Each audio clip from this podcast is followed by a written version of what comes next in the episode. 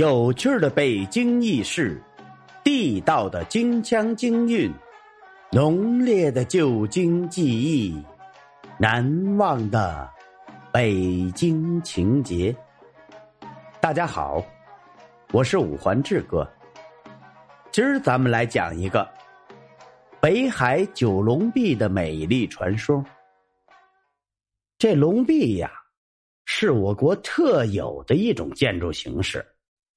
有一龙壁，有三龙壁、五龙壁、七龙壁、九龙壁等多种形式。其中啊，以九龙壁最为尊贵。这九龙壁通常建在帝后、王宫居住和经常出入的宫殿、王府、寺院等建筑正门的对面，是我国。照壁建筑进一步的发展，在我国呀，这九龙壁众多，以大同、北海和故宫的最为著名，而规模最大、历史最久的一座，在山西大同市内，为辽代所建，即大同九龙壁，而建筑最精。构图最美的一座，建在北京城的古典园林北海中，即北海九龙壁。第三座呢，是我国唯一与原建筑一起完好保存下来的九龙壁，在故宫的宁寿门前，即故宫九龙壁。那北海九龙壁在北京北海公园的北岸。城关堂东北，面对太液池，遥望琼华岛，翠白掩映，石径相通，优美的环境和独有的建筑艺术，好似珠联璧合，使北海九龙壁极负盛名。朝阳初升，九龙壁犹如在表面涂上了一层耀眼的光辉。巨龙仿佛冲破暮霭，腾身游动起来。随着晨雾的消散，九条龙更加绚丽。万缕金光在龙身上闪耀，龙身抖动，昂首摆尾，盘绕弯曲，在海波上翻腾，在流云中穿行。犹如真龙再现，宛然如生。关于九龙壁，流传最广的一个传说是：九龙壁上的龙曾经动过。唐鲁孙在专著《南北看》中曾提到过这么一件事儿。乾隆二十一年，也就是一七五六年的一天，西藏密宗高僧。给九龙壁开光。当时啊，这九龙壁前佛光普照，这位高僧坐在前面摆放着香案、香炉的黄布团上，周围围着数百人，那显得是十分的庄严呐。在开光的过程中，天空布满了祥云和晚霞。有个好动的小孩子，无意中把手绢扔向了第九条龙的头部。这时候，不可思议的事情发生了。大家看到第九条龙忽然有了灵性，龙眼、龙须都动了起来，把手绢吸着不放，仿佛要从壁上飞下来。当然了，这只是一个传说。但却反映了老百姓们一个淳朴的希望，就是希望龙具有灵性，能够保佑世人平安。见识过北海九龙壁的人，或许会有这样一个疑问：这九龙壁上是否真的只有九条龙吗？我明明从上面看到了很多条龙，为什么却起名九龙壁呢？细心的人就会发现，除了壁前壁后各有九条醒目的细珠盘龙外，壁的正脊、垂脊和其他一些建筑构件等地方，都有龙的踪迹。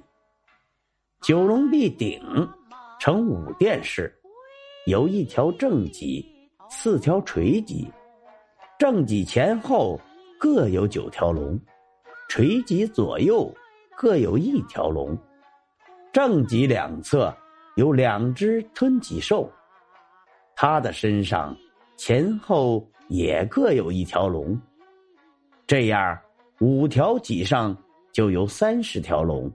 往下，每块瓦当下面镶嵌的琉璃砖上也各有一条龙。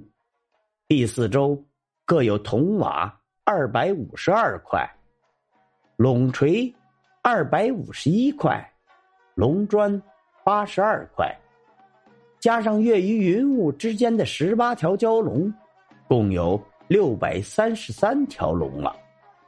再仔细看，在正脊两侧、吞兽脊下、东西还各有一块椭圆形的瓦当，上面也各有一条龙。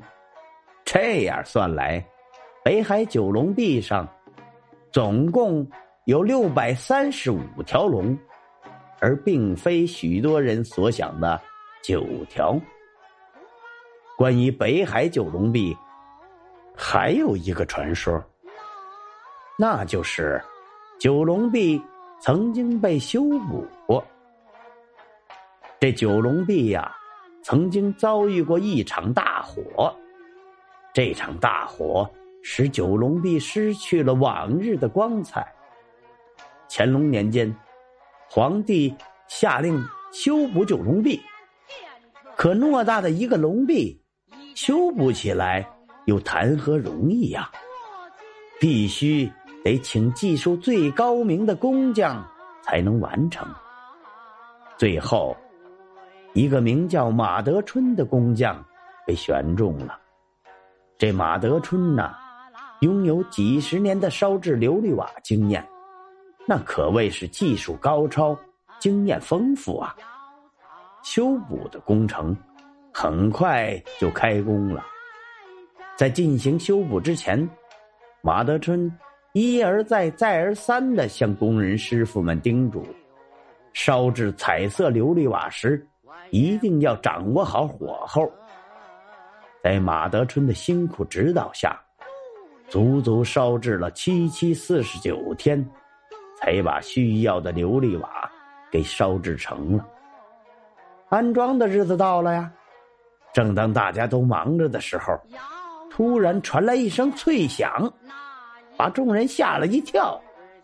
这马德春更是给吓坏了，他赶紧循声赶来，只见地上零零散散的堆着一些琉璃瓦的碎片原来呀。是一个小工匠，在搬琉璃瓦的时候，一不小心摔倒了，把几片琉璃瓦给弄碎了。马德春忙先安抚了众人，低声对他们说：“这事儿啊，对任何人都不能讲，谁要是吐露一个字儿，那可有杀身之祸呀。”众工匠忙点头称是。这马德春回到家里，这心里也紧张的直冒冷汗呐。他这可怎么办呢？重新烧制琉璃瓦吧，那已经来不及了。但又承担不起延误工程的罪名啊。可是，另打主意来补救，又要冒着欺君之罪的大险呐。眼看没几天就要交工了。他把心一横，就这样等死，还不如闯一闯，碰碰运气。连着几天呢，他茶不思饭不想，谁也不见呐。他只是把自己关在一个小屋里，悄无声息的偷偷制作琉璃瓦。很快呀，九龙壁的修补工程就完毕了。乾隆皇帝便领着众大臣来看这新修的九龙壁呀。走近看，只见那龙栩栩如生，熠熠生辉，简直和真的一模一样。他走到壁前，仔细欣赏着每一片琉璃瓦上的巨龙，从东到西，一条龙一条龙的看呐。乾隆止不住赞叹：这修补工艺的卓绝呀！